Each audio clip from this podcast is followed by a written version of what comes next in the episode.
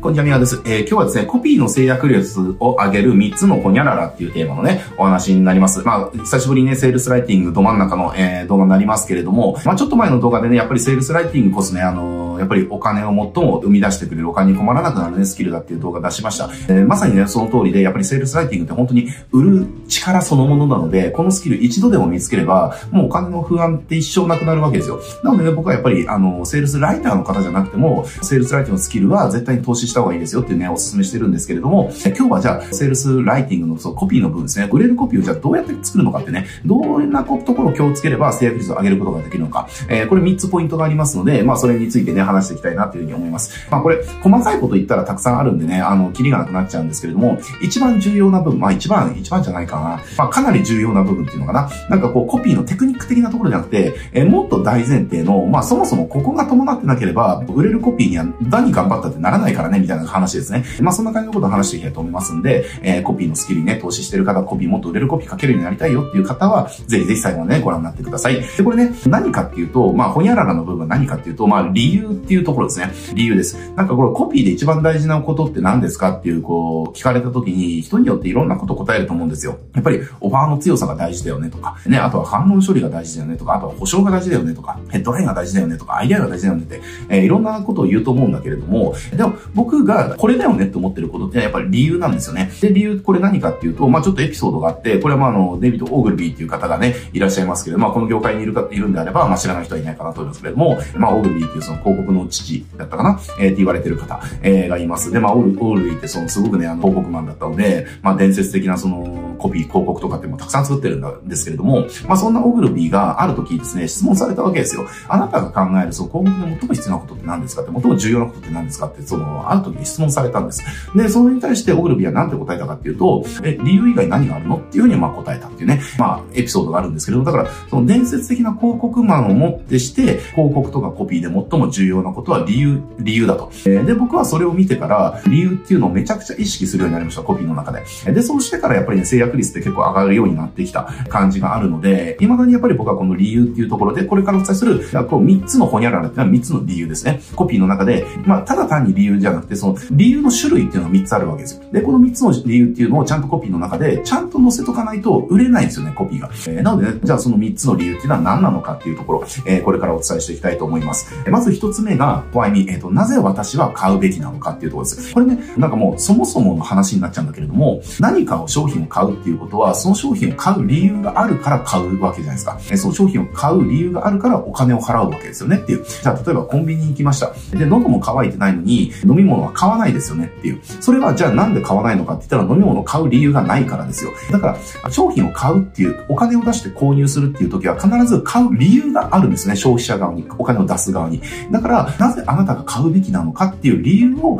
ちゃんと相手に、えー、与えないと、いや別に喉乾いてないからいらない、飲み物いらないんだけどっていう風になるわけですよ。えー、だから例えばマクドナルドでご一緒にポテトもいかがですかって、も最近そのセールスローク言ってないと思うけれども、あの、言われた時に、ポテトを食べる理由、一緒に買う理由がなければ買わないですよねっていう話なんですね。だからこの、なぜ私は、要はお客さんがした時に、なぜ私はこの商品を買うべきなんですかっていう反論っていうのが一番大きくあるわけです。なので、なぜあなたがこの商品を買うべきなのかっていうね、えー、理由っていうのをコピーの中でちゃんと言っていかなきゃいけませんよっていうところですね。人はそもそもいらないものにはお金を払わないし、買う理由が見つからなければ、えー、どんなにいいものであっても買いませんっていうところですね。えー、まずこれが一つ目。で、二つ目が、えー、ホワイユーですね。あの、なぜあなたから買うべきなんですかっていうところ。えー、これは、その、じゃあ、買う理由が見つかりました。じゃあ、コンビニで、えっと、じゃあ飲み物買いましょうってなったら、えっ、と、喉乾いたから、ね、喉乾いたから、喉が乾いてるからっていう理由をもってして商品を買うっていう飲み物を買うっていう風になったとしても、でも別にそのコンビニで買わなくたっていいし、そのコンビニの中にもいろんな飲み物があるわけですね。お水があったり、お茶があったり、コーラがあったり、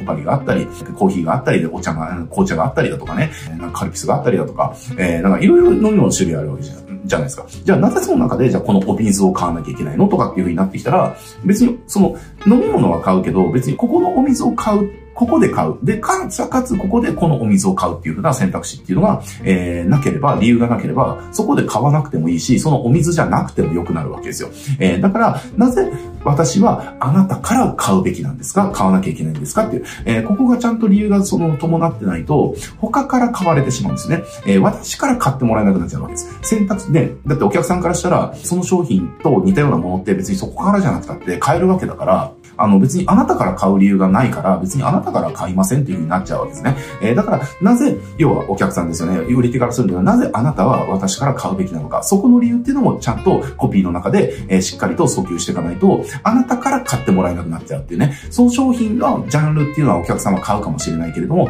あなたから買われなくなってしまうので、あなたの売り上げにならなくなっちゃうっていうね、ことが起きます。なので、あなたから買う理由っていうね、えー、ここをちゃんと示していかなきゃいけないっていうところですね。で、三つ目が、えー、ホワイナウですね。なぜ今なのかっていうところですね。えー、人はやっぱりね、後回しにするんですよ。あの、これ日常的によく冷静に自分自身の行動っていうのを振り返ってもらうとわかると思うんですけれども、日常的に、えっ、ー、と、何かの購入っていうのを後回しにしてることってめちゃくちゃ多いんですよね。ね、例えばじゃあネットでなんか見つけて、あ、これいいなって思ったものがあったとしても、まあ別になくなってからでいいやとかね、えー、よくあると思うんですよ。じゃあね、なんか近場のじゃあなんかスーパーとかに行って、あ、今日トイレットペーパー特売なのかって安いなっていう。まあだけど別にね、この間買ったばかりだからまあなくなってからでいいやみたいな感じで、えー、今買う理由がなければ後回しにされちゃうわけですよ。えー、だから後回しにされたらどうなるかっていうと、その次の日になったら忘れちゃうからもう買われないわけですよね。なので、後回しにされないようになぜ今なのかっていうね。だからこれまとめていくと、なぜあなたは私から今買うべきなのかっていう、えー、この3つの理由っていうところをちゃんとコピーの中で、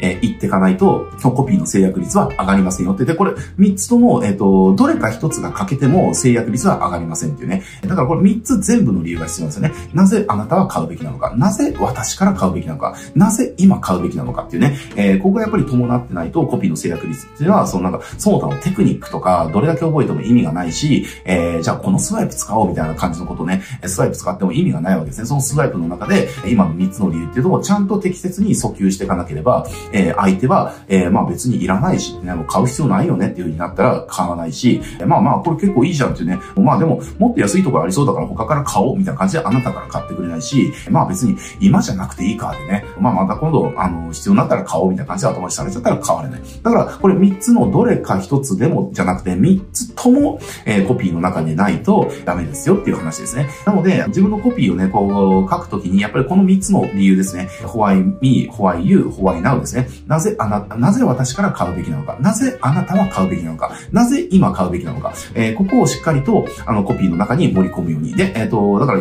書いた後に、こう見返すと思うんですよ。で、見返すと思うから、その見返すときに、自分のそのコピーの中に、えー、why me はあるかな、why you はあるかな、why はあるかなっていう、そこね、足りてないかなっていうと、ちゃんとね、意識、それを意識して見返す。だけでコピーの制約率って上がっていくんでね、えー、ぜひこの、今日言った3つの理由、あの、コピーに、どんなコピーにも必ず盛り込むようにしてみてください。あの、本当にね、なんか、なんかのちょこっとしたテクニックを覚えるとか、そんなことをやるよりも、この3つの理由をちゃんとコピーの中で訴求した方が制約率が上がるんでね、ぜひぜひ、これはね、あの、コピー書いてる方は、常に意識して、で、無意識でコピーの中に今の3つの理由っていうのは盛り込めるまで、自分の中にね、落とし込んでもらえるといいかなというふうに思います。はい。じゃあね、今日これで終わりますけれども、えっ、ー、と、まあ、このチャンネルね、こうした、あの、セールスライティングのこう、制約率上げるテクニックの話とかえ、コツとかね、ノウハウとかでたくさん出してますので、ライティングに興味がある方はね、ぜひチャンネル登録して、他の動画もね、チェックしてみてください。はい、じゃあ今日これで終わります。ご視聴ありがとうございます。